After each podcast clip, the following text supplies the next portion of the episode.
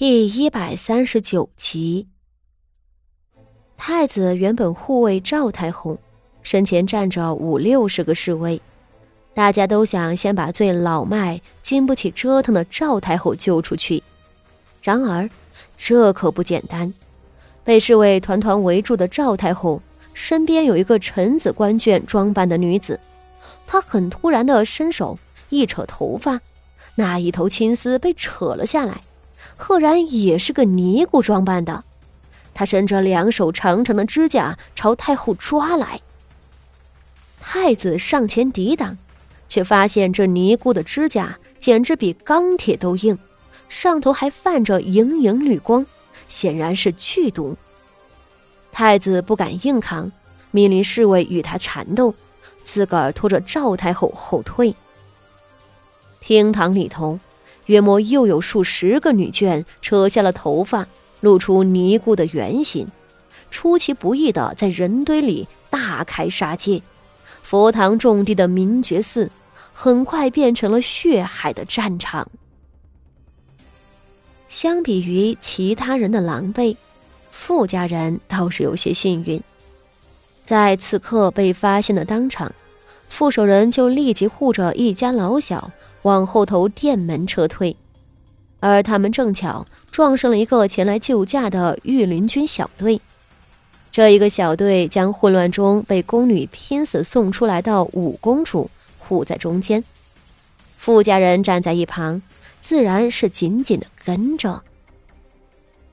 天堂里的侍卫们是率先保护皇室的，旁的人们若一时逃不出去。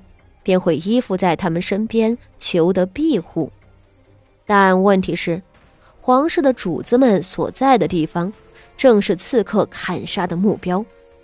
那些跟在御林军身侧的，平白无辜的就死了好几个人。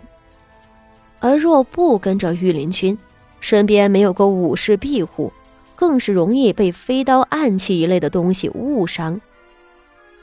唯有傅家和威北侯府。晋安伯府等几户人家跟对了人，他们跟着这个侍卫小队，并没有受到刺客的攻击。显然，里头被护着的五公主不是被刺杀的目标。明眼人一寻思，很快就能明白，刺客们敢在这种时候下手，怕是和宫里储位权势的争夺有关。公主不是皇子，没有皇位继承权。更没有参政议政、干涉朝堂的资格。五公主就算长大了，也不是个有价值的人，自然不会遭到刺杀。想明白的人，立刻将五公主当成了香饽饽，一路跟着往外逃。这一路可不平静，逃出厅堂的人并没有彻底摆脱杀机，很多刺客们都追了出来。在人堆里寻找他们的目标。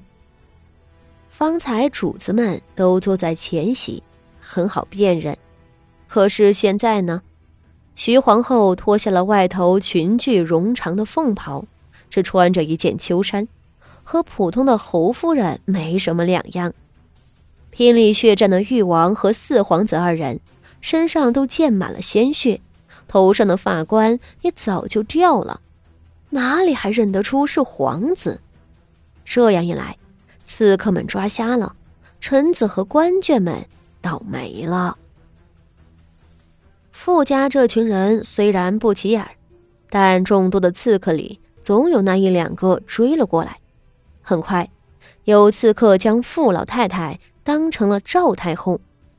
一个尼姑斜刺里冲了过来，伸手一把抓住傅老太太，捞了过去。傅守仁大惊，不要命的冲上去。然而，他虽然长得挺拔，却掩盖不了身为书生的事实，被那尼姑一脚踹倒。身后三太太和三爷两人大叫一声，冲上来夺人。三爷年轻，抱着尼姑的腿；三太太举着手里的簪子，要保护自家婆母。傅老太太很是无语啊。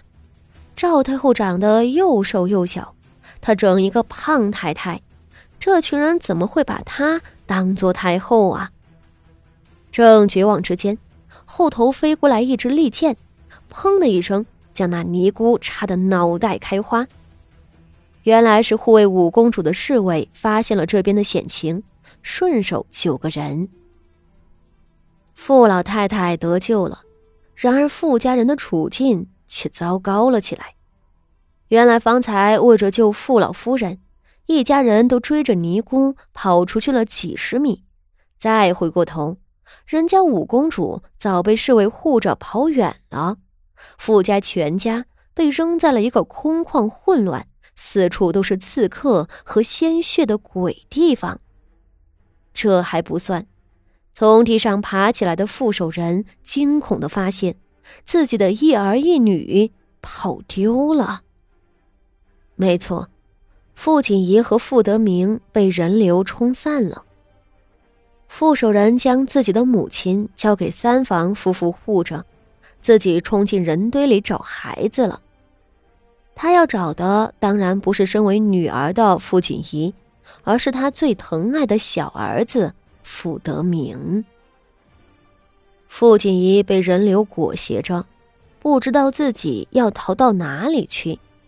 他能远远的看见人堆里的傅老夫人和傅守仁，但他并不打算奔过去。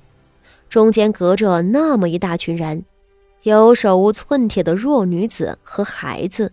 也有和刺客打斗的血腥四溅的武士们，想活命，可不能盲目的乱跑。望着四周陌生的庙宇，他很快就做出了尽快躲进一个不知名的屋子里，等待混战结束的决定。他冲出人群，往一百米开外的一间偏僻的厢房里跑去。这一路跑过去。他很幸运的没有遇上砍人的尼姑，一路曲曲折折跑了过去。四周几个厢房里空旷的很，他挑了个看起来最狭窄逼仄、最不起眼的推开了门。只是刚一开门，他就眼角一冲。这厢房里已经缩了两个避难的女人，正是苗氏和傅妙仪两个。